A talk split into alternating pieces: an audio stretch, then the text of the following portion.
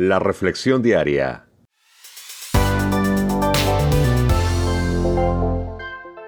Juan Guillén. La vida de Daniel, fe y liderazgo en acción. Daniel capítulo 11, versos del 1 al 20.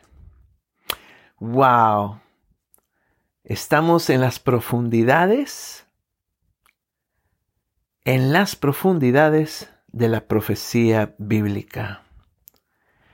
Y no podemos dejar de recordar que Daniel no es solo un ejemplo humanamente hablando, sino que Daniel es un líder espiritual. Un líder espiritual siempre va a liderar la familia y el ejército del mismo Dios. Las visiones que recibe Daniel en este capítulo y anteriores le presenta un reto más profundo que cualquier otro en su pasado. Por eso Dios permite que Daniel escriba al respecto y que nosotros aprendamos, entendamos, que observemos, que abramos la mente y el corazón. Ahora, eh, Daniel está sumido constantemente, por ser un líder espiritual, en una guerra espiritual. En sus diálogos con los ángeles, por ejemplo, Daniel aprende algunas lecciones importantes que todo líder debe tomar, debe dominar. Número uno, los líderes espirituales dirigen no solo la familia de Dios, sino el ejército del Dios viviente. Número dos, la oración enciende una guerra espiritual invisible a nuestros ojos. Es como un gatillo, es como un detonante. Si queremos querer, si queremos tener guerra espiritual, comencemos a orar. Si queremos vencer en la guerra espiritual, oremos. Tercero, ambos reinos espirituales, el de maldad versus el de verdad, parecen tener uno o más príncipes.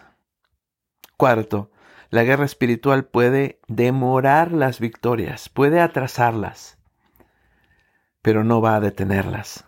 Quinto, no debemos tener la guerra espiritual, temer a la guerra espiritual hay que enfrentarla. Sexta, entender la guerra espiritual nos permite cooperar con los propósitos de Dios para nuestra vida como líderes espirituales. Para liderar de forma más estratégica, pensando hacia futuro, hay que reconocer que encontraremos obstáculos en nuestro presente y en nuestro futuro más allá de una mera posición humana debemos hacer frente a esta oposición que es más que humana, que es una oposición espiritual, de una forma sabia, ya que es un mundo espiritual invisible que existe a nuestro alrededor. Necesitamos tanto la oración como la persistencia. Padre nuestro, en esta hora, recurrimos a esta herramienta a esta arma de batalla que es la oración. Señor, queremos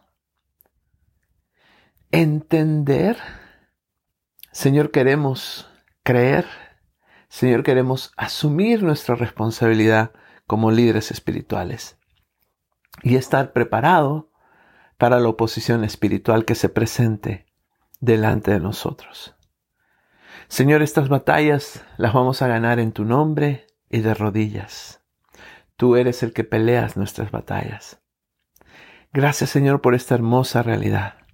Y gracias porque nos permites dirigir a la familia como al ejército tuyo hacia la guerra y hacia la victoria prometida. Hacemos esta oración en el nombre de Cristo Jesús, tu Hijo amado. Amén.